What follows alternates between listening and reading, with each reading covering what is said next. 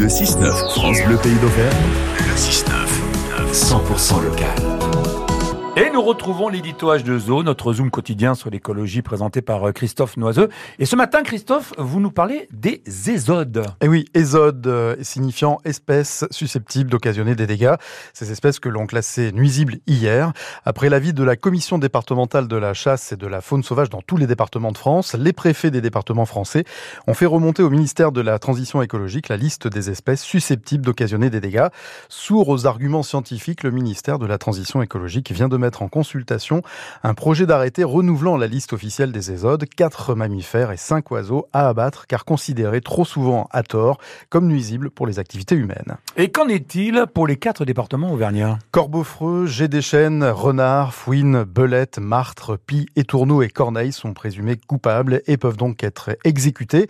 Alors pas tous parce que selon le ministère qui a le sens des formules pour nous faire avaler des couleuvres, ce classement n'a pas pour but d'éradiquer les espèces concernées mais de les réguler j'adore ce mot, afin de limiter les dégâts et perturbations qu'elles peuvent occasionner sur la faune, la flore, les activités agricoles ou les propriétés privées. Alors dégâts sur la flore, pour les espèces citées, j'ai un petit peu de mal à comprendre, peut-être bah éventuellement pour les étourneaux.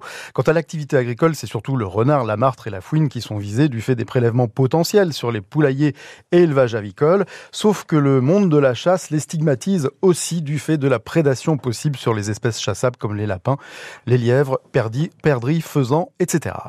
De nombreux scientifiques et naturalistes euh, sont euh, vent debout contre justement cette liste et prennent la défense du renard en particulier. Oui, pour bon nombre de scientifiques, la notion de nuisible est complètement hors sol et en particulier pour le renard. C'est le sens qu'ont donné des actions et un programme de sensibilisation porté par des associations comme Pense-Bête, le centre de soins pour animaux blessés ou en détresse situé à Chamalières et la LPO Auvergne-Rhône-Alpes, auquel on pourrait rajouter au niveau national l'ASPAS, One Voice, France Nature Environnement. Alors rien qu'en Auvergne, les deux associations l'association Pense-Bête et LPO jugent inutile, arguments et études à l'appui, cet acharnement contre le renard qui peut être tué ou piégé en dehors des périodes d'ouverture de la chasse. Il peut même être déterré toute l'année avec ou sans chien.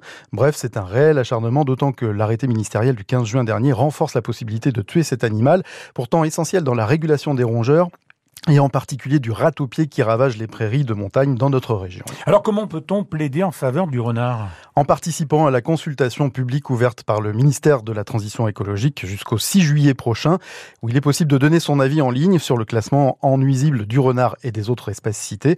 Pour cela, il faut vous connecter sur le site consultation-public avec un s.développement-durable.gouv.fr. Donc pas trouvé plus simple les gars.